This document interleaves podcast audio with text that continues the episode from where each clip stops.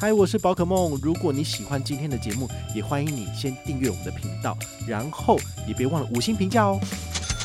今天的主题是宝可梦京都住宿分享，京都格兰比亚酒店。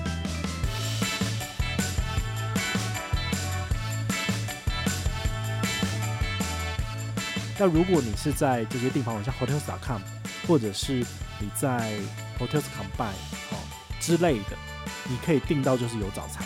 我这次是 Hotels.com，所以呢是有早餐的。嗨，我是宝可梦，欢迎回到宝可梦卡好。我们今天呢还是这个日本的单元啊，因为日本真的是太有趣了，好，所以我就会想要就是跟大家多聊一下。你去日本玩的时候呢，你会怎么选择饭店？我觉得这是一个蛮好的问题哦，因为饭店的金额其实会决定你这个整个旅游的活动预算的多寡嘛。好，那我自己最常订的饭店呢，就是阿帕，好 APA APA Hotel 呢，它在日本大概有三四百间，基本上它都占尽地利之便，所以呢，我去京都的话呢，我都会订上野车站对面有一个阿帕酒店。这个阿帕酒店呢，其实平日真的是两千块台币有找。然后，如果是礼拜五或礼拜六晚上，它会比较贵一点，大概就会两千五到三千，但是基本上不会超过太多。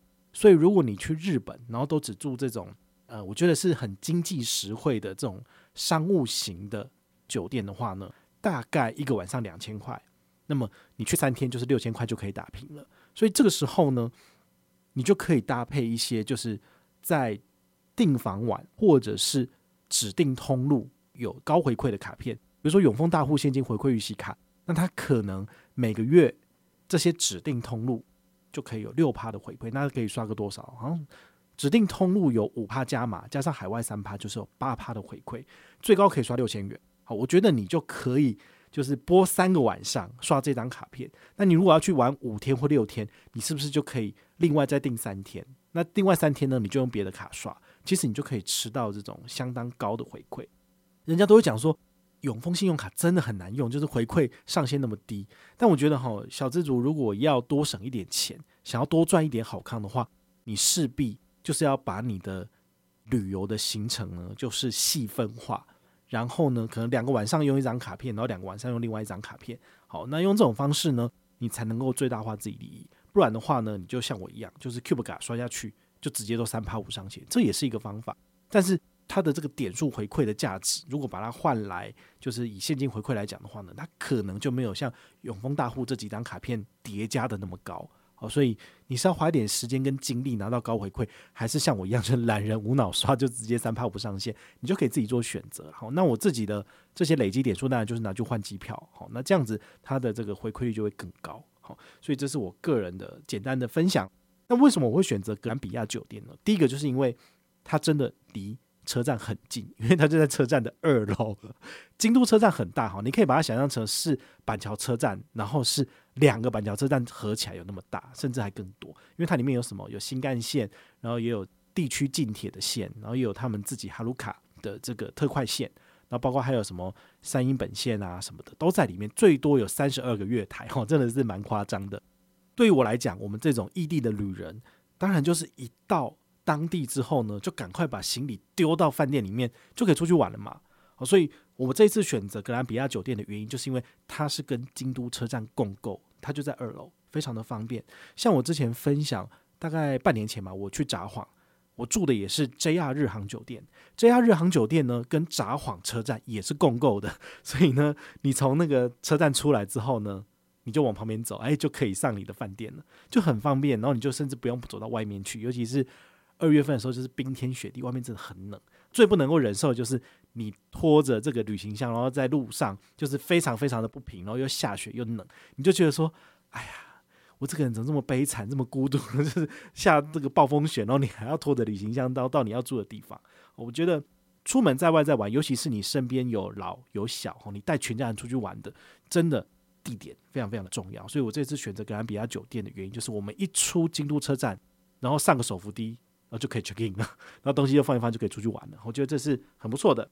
那你可能会问说，那它的价格合理吗？其实它的价格呢，我觉得稍微比阿帕贵一点。好，阿帕大概平均一个晚上两千嘛，它一个晚上是三点五到四千左右。那我们订的是好一点的，楼层高一点点的，然后空间比较大的，大概就是五千多。那当然遇到六日，它会往上再增加一点，所以就来到七千多。所以我觉得应该是大家可以就是合理的范围里面，其实你就可以选择。毕竟它的地理位置非常非常的棒哦。那它的生活机能也很好。怎么说？它除了饭店里面呢，有大概二十间左右的餐厅，你可以想象吗？一个五星饭店里面居然有二十间餐厅，好，然后也有游泳池啊，然后也有他们的一些三温暖之类的这些设施。除此之外呢，因为它在京都车站，所以京都车站旁边的伊势丹百货，那是它下面的 Porta Dining，好，这个 Porta 是比较接近年轻人的这种百货公司，都在下面，好，所以它等于是。从你住的地方到其他地方都会非常的快。那因为京都车站很大，所以它会有所谓的前站跟后站之分嘛。那后站的话，我觉得就几乎都是住宅区，它其实没有非常的热闹。但是你要怎么从前站走到后站？我一直在想，到底哪里有路啊？好，其实你可以从就是车站的旁边绕过去哦。但是其实它也有做了一条便道，就是它在三楼的地方呢，它有做一个空中廊道，你就可以从饭店。的这个 M 三好，这个楼层走出去，然后呢，你经过这个叫做浮桥的，你就可以走到京都车站它前站跟后站连通的那条大路。我觉得这样子走其实很方便，你就不用这样绕一大圈。所以它的这个设计我觉得是蛮合理的。所以它有一个日式餐厅叫做浮桥，其实就是从这里来的。那我其实有在我的现实动态里面有分享过，就是我走这条浮桥，因为你走这个浮桥的时候呢，它左右的玻璃是透明的，然后你在下面正下方你就可以看到京都车站的进站口跟出站口，就有很多旅人在那边进进出出，非常非常微妙的一个体验哦。所以这个有机会你可以去那边走走，因为走那条路其实呃它有点类似就是饭店旁边的一条便道，所以它不算是饭店里面的设施，所以一般人都可以走。好，那是蛮蛮不错的一个体验。再来呢，我来跟大家做一个比较哈，我七年前来京都的时候呢，我那时候住的是伏见稻荷附近，就是呃我的公司同事他有跟我推荐说有一个朋友哦，就是他在网络上找的，他在那边是台湾人，然后就是在那边做画画，他是画师、绘师这样做绘本的。那他们家的房间呢，就是二楼有开放，就是这个台湾的亲友可以去住，那一个晚上好像才多少？好像两千还是三千日币，就很便宜。你看三千日币才六百块台币，对。但是呢，我在这边住的话，一晚上是六千，就是十倍嘛。哦，所以那个地方呢，真的是蛮便宜。然后我好像住四个晚上，也不过才多少，呃，一万出头左右的日币而已。好，非常非常的便宜。那因为自己是台湾人关系，所以它就是算比较便宜。然后就是下面可以洗澡，所以对我来讲，我好像真的住过日式的住宅。对，就是在那个时候，那有点像 Airbnb 啦。但是呢。它的地理位置呢，就离京都车站有点远。我那时候要怎么办呢？就是我从关西机场搭哈鲁卡，好，然后进到京都车站之后呢，我还要换线，然后到福建道河之后呢，拖着我的旅行箱，然后扣扣扣扣，五分钟才到人家的家门口，其实是蛮辛苦的。那当然我知道大家如果要省钱的话，其实都会用这种方式，就是你可以找到比较偏远一点，但是呢。价格非常便宜的住宿，哦，这当然是人生的体验很 OK。就年轻的时候可以这样做，但是我现在已经老了，我就不想要这样子拖着行李，好辛苦。好，所以呢，这中间就有一个比较，我就会觉得说，诶，现在的话呢，真的是地理位置方便很重要。未来呢，如果我带我的家人来京都玩的话呢，我还是会以格兰比亚为首选，因为对于我父母来讲的话呢，他们不用拖着行李然后走非常非常久的路，那只要出去玩回来。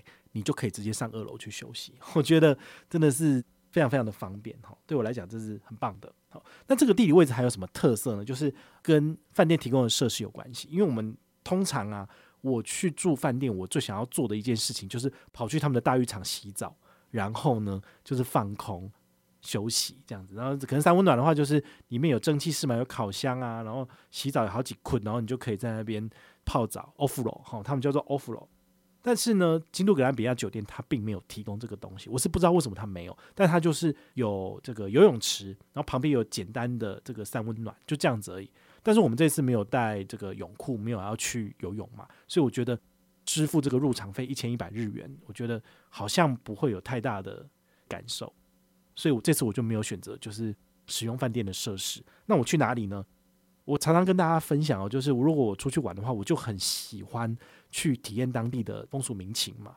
所以我们就特别找了一下，在京都车站，其实从后站出来，好，往南方走一小段路就有一个大正汤。那这个大正汤就是当地日本人会去洗的澡堂。好，那就男女分开。然后呢，它入场费很便宜，就四百九十日元诶。所以如果是两个男生或是一男一女去，也不过才一千日币有找。哦，其实真的是蛮便宜，但不能够用什么 PayPay，它就是只能够现金。好，所以你去日本玩还是要准备少量的现金，因为有些地方它真的就只能够用现金。好，那进去之后呢，就是你自己身体先洗一洗之后呢，它里面有五个窟，好，就是五个类似这样小小澡堂的这个窟，里面就是有这个热的，然后还有温的，然后还有冰的，然后还有一个烤箱。对于我来讲呢，这样的体验其实就蛮妙。那里面都是谁在洗？就是老阿伯啊。然后有小朋友啊，就是有时候洗澡那边就是跑来跑去的，好，然后还有就是呃，附近好像不知道是有什么体育大学的，然后有一些年轻的身材比较好的也会去，好，所以这对我来讲倒是蛮特别，因为你可以在那边看到各式各样不同的日本人，那他们通常大概洗个十五分钟就出去了，就是说呃，身体洗干净之后呢，泡一下，然后就离开了，他们其实不会在那边逗留太久，那他外面的。置物柜旁边呢，他们其实有在卖这个日本的牛奶。如果你稍微了解这 ofro 他们的习俗呢，基本上就是泡完澡，身体热热的，他们就会去买一杯牛奶来喝。然后这牛奶也不贵，就才一百四十日币而已，所以两个人可能就两百八。然后呢，就是喝一下牛奶，诶，很舒服，然后就再离开这样子。其实我在我的现实动态也有做到这件事情，就是因为旁边都是一些当地日本嘛，你没有办法拿手机起来拍。因为别人的裸体，所以我就是把它放在置物柜，然后就自己就是这样拍，或者是放在那个我自己的东西，好，就是朝天花板拍，然后我就喝牛奶给大家看，好，所以这的确是一个蛮特别的体验，大概就是五百多日币，然后你就可以做到这样子的体验。所以这次去日本五天四夜，我就去了三次吧，所以你就会知道说，诶，蛮有趣的。好，以后如果要去日本住的话呢，就可以常常去澡堂洗澡，好，没有很贵，然后呢，就蛮有趣的，好，这个是我这一次蛮特别的体验。好，那再回到格兰比亚酒店呢，我刚刚讲到它的一些基本的饭店设施，就是有二十家餐厅，但这些餐厅都蛮贵的。它的会席料理都是两万到三万日币起跳，其实三万日币算起来就六千块台币嘛，好像跟我用美国运通的这个 呃 A 一两人五折比起来好像差不多差不多，因为我吃一次都是三四千块，那它的原价就六七千，对不对？差不多嘛。好，但是呢。我如果去那边要求他们就是做素的给我，实在太困难了，因为他们通常都是做自己本身习惯的那些固定的菜色嘛。那你必须要就是好好的跟人家事先沟通，他才有办法为你做，不然其实我觉得都是给他找麻烦。所以这二十间餐厅我一间都没有去吃，因为我觉得 不应该要这样去做。好，那我顶多就是用什么，用那个美国运通它的这个百金美钻活动，然后你可以透过之前介绍过那个系统，呃，就是 Pocket Configurate。你就可以在上面去预定素食的餐厅哦。那我这次其实觉得呃蛮蛮有趣的，因为前一阵子跟大家介绍完，我之后去吃登西代，对不对？我本来以为说其实京都真的没有什么素食的餐厅，但是我错了，因为我今天这一次就是呃在可见的未来，我还要再去一次京都，好，非常非常快速的决定要去的情况之下呢，我又查了一下这个 Pocket Configurate 在京都到底有没有什么餐厅是。荤食、素食都可以提供的，还真的有诶、一间呢，就是在鸭川旁边。那我上一次去日本玩的时候，其实我有经过，就在旁边，我居然都没有发现。当然你要预定，你才能够去吃嘛，好，所以就没有了。那另外一个呢，就是在宇治，居然也是有一个餐厅，他写说我们可以帮你准备素食的料理。超妙的，所以你只要认真找，其实都找得到。你不需要再靠那个大白的秘书来帮你找了，因为他们真的是废物。你还是自己找吧，你自己看一下他的网页，诶，真的有写。所以我觉得这五千块真的是很好解决，就是去日本一趟，你就可以把它吃掉了。那甚至明年的五千块，我也决定了，就是京都如果不再去的话呢，没关系，你去东京一定也有地方可以去吃。好，这个是蛮特别的。好，那再来。游泳池刚刚讲过了哈，大概就是二十公尺的这个长度，其实蛮短的，好，所以值不值得花一千一百日元进去里面游，我就觉得就还好。好，那还有它比较特别，就是说它的每一个楼层呢，它都是有一个制冰机，所以你就不需要就是打电话叫他们送给你，你就旁边自己按一下就有了，我觉得是蛮方便的。那因为它是跟京都车站做共构的，好，所以它其实是一个非常狭长的饭店，很微妙，就是。它不是大家想象的这种一个正方形的一个一个饭店，哦，它是一个非常狭长的饭店。那旁边的伊斯丹百货也是，伊斯丹百货它的造型呢，就是跟它相对的，所以它也是一个狭长的饭店。伊斯丹百货的下面伴手礼然后它的便当都非常的不错，我们稍后会跟大家介绍。好，那它楼上的这个楼层呢，它的走法，我们像我们的手扶梯不就是这样子转来转去，转来转去吗？它的手扶梯其实是一气呵成的，从最下面就可以直接达到最上面。你可以想象吗？有十一层楼诶，但它中间当然每个楼层有稍微再隔开一点点，所以它的手扶梯应该是我看过最长最长的手扶梯，超神奇的。好，你们去那边玩，你可以去走走看，好，那个是蛮妙的。好，那它的饭店呢，大概有十五到十六个楼层，好，这其实跟对面的伊势丹百货大概是那楼层是差不多的。所以如果你有去入住的话呢，你也可以稍微去体验一下他们这个京都车站的建筑之美，的确是蛮特别的。好，好，那讲完了这个饭店设施之后呢，来跟大家聊聊它的早餐哦。早餐的话，你在官网选择订房的话，你可以买到不需要早餐的方案。但如果你是在这些订房网，像 Hotels.com 或者是你在 Hotels.combine 好之类的。你可以订到就是有早餐的哈，我这次是 hotel.com 好，所以呢是有早餐的。它有三个选择，好，就是一间餐厅里面有两个选择，一个是这种西式的，就是自助把费吃到饱的；那另外一个就是有套餐式的，然后有旁边一个餐厅是你可以选择，就是那种固定的日式定食的。那因为另外两个选择其实没有什么素食的，所以我四天都是去吃这个西式的把费好，蛮不错的。它里面有什么呢？它其实有。日式的早餐，比如说有饭啊，然后有粥啊，然后甚至还有一些腌制物、梅子、有海苔啊什么的，哦，那个有鲷鱼烧啊，就是这这些东西你都可以自己去做搭配。然后呃，还有西式的，比如说它可以帮你做这个欧姆雷的蛋，然后也有烤培根啊，然后还有这个所谓的蛋啊，好，非常非常多不同的东西。那甚至呃，大家最常见的像生菜沙拉，它也全部都有。那面包也有至少有二三十种，非常非常的多。最旁边呢，水果的部分，然后就像之前讲过的，顶级饭店一定会提供的就是哈密瓜。好像上次我去住 JR 日航酒店，它就是只有提供冷冻的荔枝，好，这个等级就有差了。所以这个京都格兰比亚的饭店等级其实应该是比这个 JR 日航酒店还要再高。所以呃，你有来这边住的话，请你哈密瓜每一天都给我吃个三盘，你这样就绝对回本了。因为哈密瓜在日本它还是。比较贵的水果，哦，它绝对不是便宜的水果。像我自己去伊势丹百货，每一天呢就买半颗的这个哈密瓜，就是要一千零五十日币。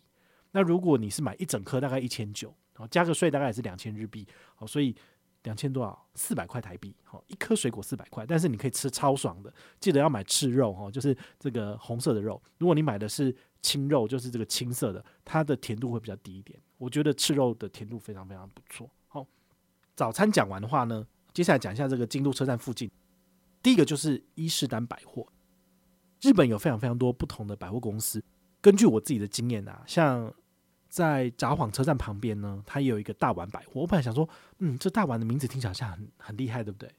结果我去里面看了，我真的觉得它里面卖的东西真的不怎么样，我就不是很喜欢大丸百货。这一次呢，我在京都也在那个四条那边附近有有经过大丸百货，就是锦市场旁边。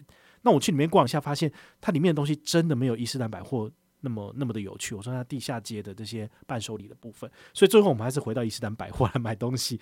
它里面呢，光是一个楼层的这些伴手礼的部分，至少就有两百间商店，非常非常的多。然后真的是逛到眼花缭乱，就第一天一去就逛两个小时，然后还不知道不确定到底要买什么。但是我在里面看到非常多。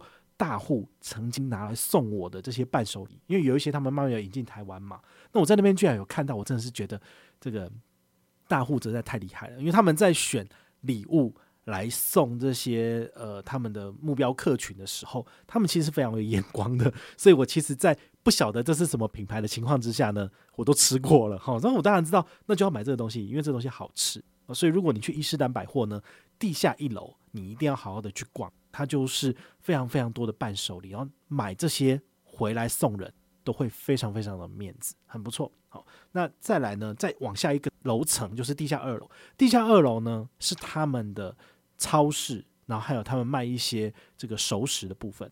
你在这边呢，你就可以买便当。像我朋友他就买了一个，好像是和牛便当，好，一千九百多日币。我就觉得，诶，一千九百多日币接近两千日币，大概是多少钱？四百块台币。对于日本人来讲的话，他们一餐的便当的费用大概会抓在一千日币左右。好，也就是大概两百块台币而已。所以和牛便当其实是比他们的消费还要再高一点的。他说这个和牛的肉呢，其实比他想象中的还要好吃。本来想说便当是冷的嘛，应该不好吃，但是他其实他烹调的蛮好的。好，那他很喜欢，他就觉得说，诶，这个和牛便当虽然说一千九百日币有点贵，但是如果你想要犒赏一下自己。你买这个便当去吃，其实完全没有问题。那伊斯丹百货它下面的真的蛮贵的。好，那我自己还买过什么？我在里面看了一轮之后，发现它真的没有什么素食，所以我就在旁边有一个那个炸物的店，我就买了一些炸蔬菜什么的。然后它里面有一个，我真的一定要特别拿出来讲，就是它是炸香菇，对不对？我就看起来就是用那个面衣包起来，就是香菇嘛，应该很好吃啊，没有问题，对不对？结果买回去呢，我一咬，它那个香菇下面居然放虾仁。我想说，哇，好厉害哦，真的是很会做。那我当然就是给它吐掉嘛，好，那其他就给我不用吃。好，所以这个是蛮微妙的。好，所以你们如果要去买这种炸物，然后回来吃的话，你还是要特别的去小心一点。好，这个这个是需要注意的部分。那你可以在这边呢买到很棒的伴手礼，或是自己要吃的。好，那旁边呢，地下一楼其实都连通的。好，就是 Porta 的部分，Porta 应该就类似比较年轻的百货，或者是比较地区型的百货。可能就有点像明耀百货，好，就是这种比较小一点的，不是像新光三越这么大的。好，以台湾的百货来举例啦，所以你在这边呢，你就可以看到很多年轻女性喜欢的一些呃服饰店呐，好，就有点像东区地下街的感觉。但是呢，它比东区地下街还要热闹十倍。你在这边逛的话呢，女生应该会蛮开心的。好，那它里面呢有没有这个呃有点类似像我们的美食街？其实是有的。好，它在 Porta 带领比较往北的方向比较。走比较远一点呢，你就会看到它有一整个区域，全部都是呃像我们台湾的美食街这样子可以吃饭的。那你再往往后走，你就会连通到这个呃京都车站旁边的京都塔。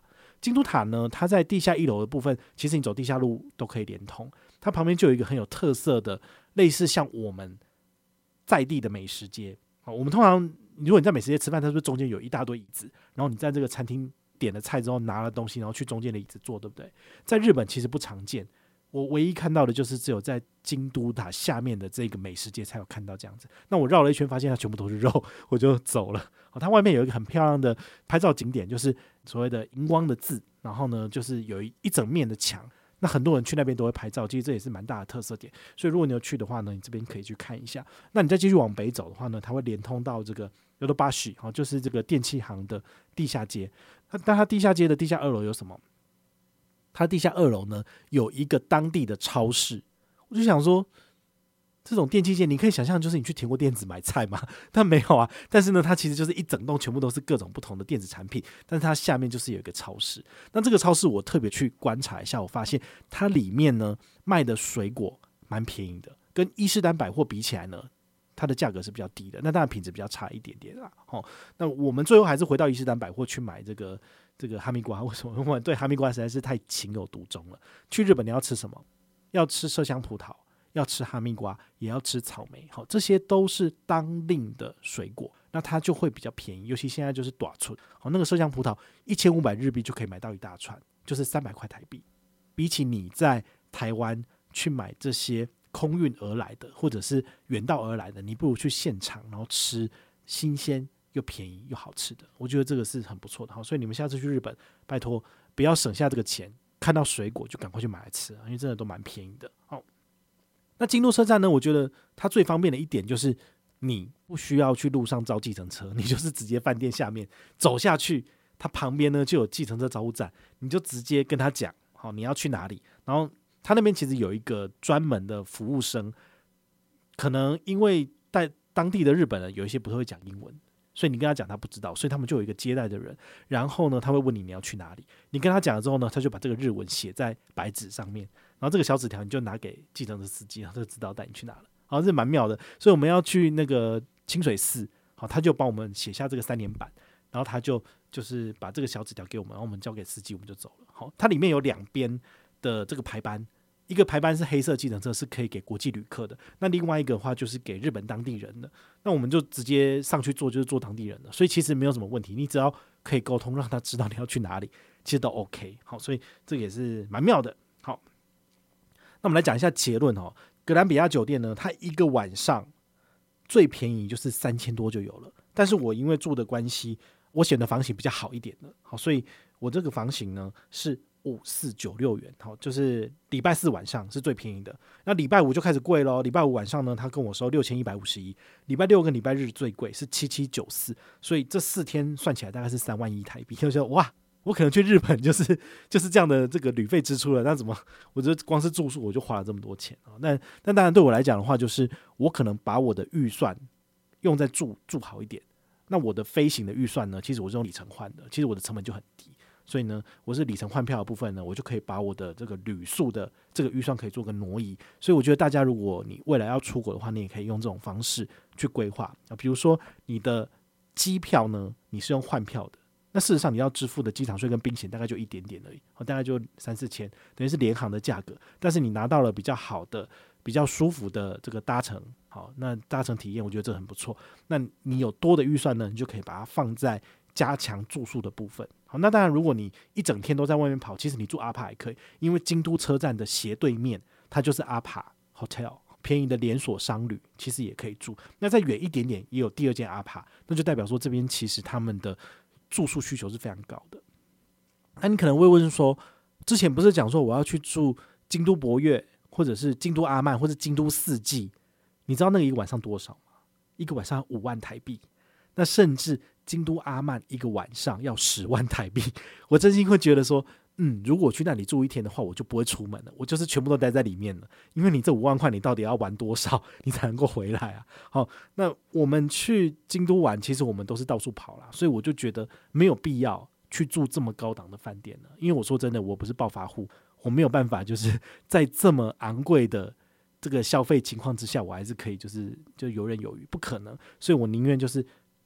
压低我的预算，好，一个晚上平均大概六到七千块，但是呢，呃，我还是一样可以过得很舒服，好，所以这是我个人这一次在京都的住宿分享，好，希望对大家有帮助。那如果你有任何的问题或任何的想法，也欢迎你就是到粉丝页私讯我，好，或者是留言，好，或者是抖内都可以，好，我们有看到的话呢，都会在做节目跟大家回报哦。我是宝可梦，我们下回再见，拜拜。